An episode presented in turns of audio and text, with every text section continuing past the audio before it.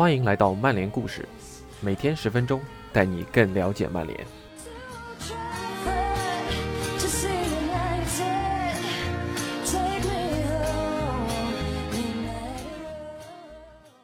新赛季的英超终于拉开了帷幕，感谢曼联用一场五比一大胜利兹联，让七夕成为了五一劳动节。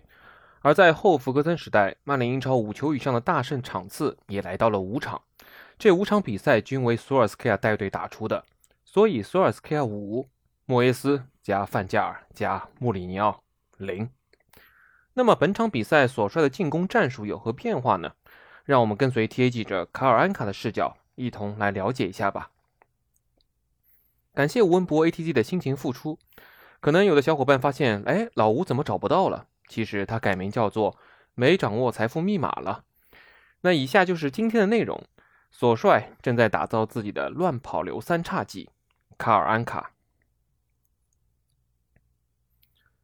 曼联单场打进了五球，队中一名明星中场送出四次助攻，另一名明星中场完成了帽子戏法，一个前途光明的年轻前锋和另一名中场则各进一球。除了艾琳那脚让德赫亚无缘零封的世界波，曼联以近乎完美的表现开启了2021至22赛季的征程。甚至还抽空让瓦拉内赛前正式亮相，让桑乔完成了首秀，并踢了将近二十分钟。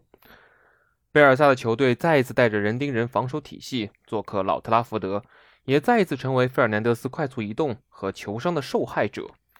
葡萄牙人经常离开自己所在的中央区域，让科赫跟丢了自己的防守对象，而利兹联的其他球员也不知道接下来该怎么防守。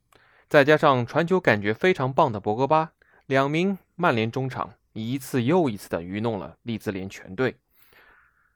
格林伍德是索帅选择的中锋，但是他在比赛中频繁回撤，经常在内部活动，迫使利兹联的四人防线不断做出令自己不快的选择。索帅对格林伍德的调教，也可以看作他对曼联全队调教的缩影。随着比赛时间的累积。你能看到格林伍德的比赛表现愈发全面了。周六比赛结束后，我们向索帅发问，他准备在何时教授格林伍德新的进攻技巧，以便让他正式开启中锋位置的修炼之路。索帅对此的回复是：“谁说我打算让他踢中锋的？我的阵中有能胜任多个位置的攻击手。梅森本场比赛在左翼打进了一精彩的进球，在右路的进攻效率也很高。”同时还能胜任九号位，他是个天生的球员。之前两个赛季有了长足的进步，你能从内力进球看到他的爆发力。和两年前刚刚加入一线队的那个稚嫩男孩相比，现在的梅森已经成长为了一个男人。我很高兴他在季前备战阶段努力的提高了自己的身体素质。格林伍德过去两年里身体素质的发展，能反映曼联全队的提升。今年夏天。曼联的季前备战算不上理想，但是在这场玫瑰德比中，除了边路区域几次停球过大，全队并没有显示出任何的秀技。尤其是卢克肖，似乎已经将自己锁定在上赛季的顶级水准之上。看上去他只是拿出了自己的巡航模式而已，还没有真正的火力全开。最后二十分钟的大部分时间里，肖已经在收着踢了，但他仍是全队表现最好的球员之一。曼联展现出了后福根时代并不常见的比赛强度。本场大胜利兹联是红魔进入索尔斯克亚时代后第十次单场至少打进五球，而莫耶斯、范加尔和穆里尼奥三任合计仅有过两次。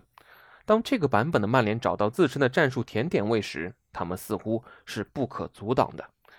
索帅下一步的任务就是找到正确答案，确保不论对手采用何种战术，曼联都能让自己的布置奏效。幸好曼联主帅已经心中有数了。被我们问到对于格林伍德的终极目标是什么时，索帅给出了这样的回答：“我想大家都会注意到，我们现在拥有的这些攻击手——格林伍德、桑乔、拉什福德以及马夏尔，他们都能胜任多个位置。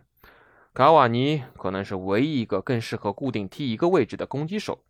所以，我觉得我们对于其他几位的安排，就是让他们好好享受自己的职业生涯发展过程而已。”我还记得当年鲁尼、特维斯和罗纳尔多搭档锋线的样子，好球员总能在场上共存。我们需要攻击手们跑起来，这正是我们现在具备的素质。被问到球队的未来时，索帅总是会回忆过去，但这一次尤其值得留意的是，他提到了弗爵爷乱跑流的前场三叉戟。去年十一月，我们曾问索帅，他对曼联的长期规划是什么？从他的回答来看，他似乎就是想复刻2007至08赛季赢得英超冠军和欧冠冠军的那支曼联。翻阅履历，你会发现现任曼联主帅在当年正是弗爵麾下的前锋教练。不久后，他才成为预备队的主帅。索帅在一线队的第一段执教经历，就是与曼联队时的最佳三叉戟合作，并提炼出了快速流畅的轮转换位进攻。如今，身为曼联一线队的主帅。索帅会复刻这段经历吗？赛后，索帅还表扬了麦克托米奈的表现。在主场作战，球队就得敢于在进攻端投入人手，而麦克托米奈本场比赛的前插时机非常的棒，就像当年的斯科尔斯一样。曼联主帅想要强调自己的真正意思，于是接着说道：“我并不是将他们两人放在一起比较，因为他们是完全不同的类型。”但他还是巧妙地透露了自己的宏大计划，并非每支球队都会像贝尔萨的利兹联一样，敢用人盯人的策略来对付这支曼联。不过，2021年8月的这支曼联也已经和索尔斯克亚2018年12月出任临时主帅的那支球队截然不同了。将索帅所说的与曼联正做的联系在一起会更加容易。拉什福德、桑乔、格林伍德的组合没有2008年鲁尼、罗纳尔多、特维斯的头运，也没有。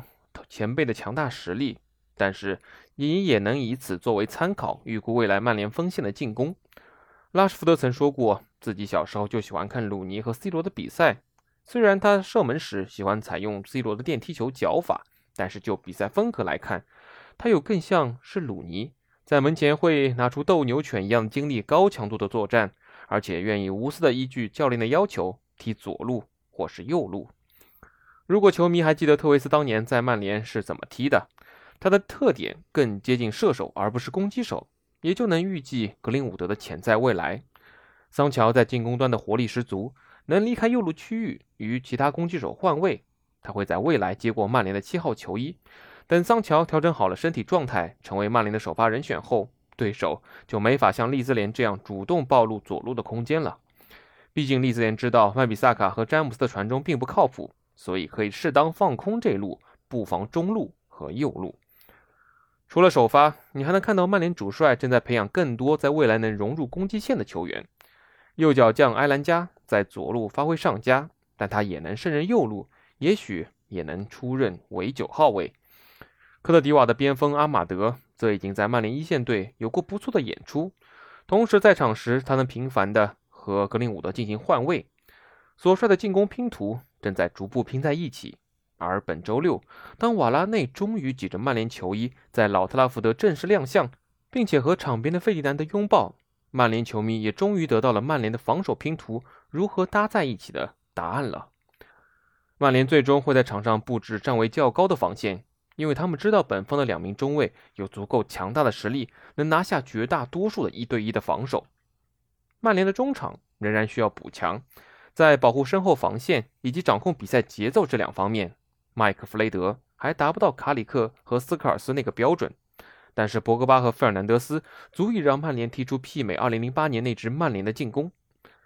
曼联本赛季的英超揭幕战近乎完美，而索尔斯盖的舰队计划正在一步一步的兑现。以上就是今天的内容，感谢您的收听，我们明天再见。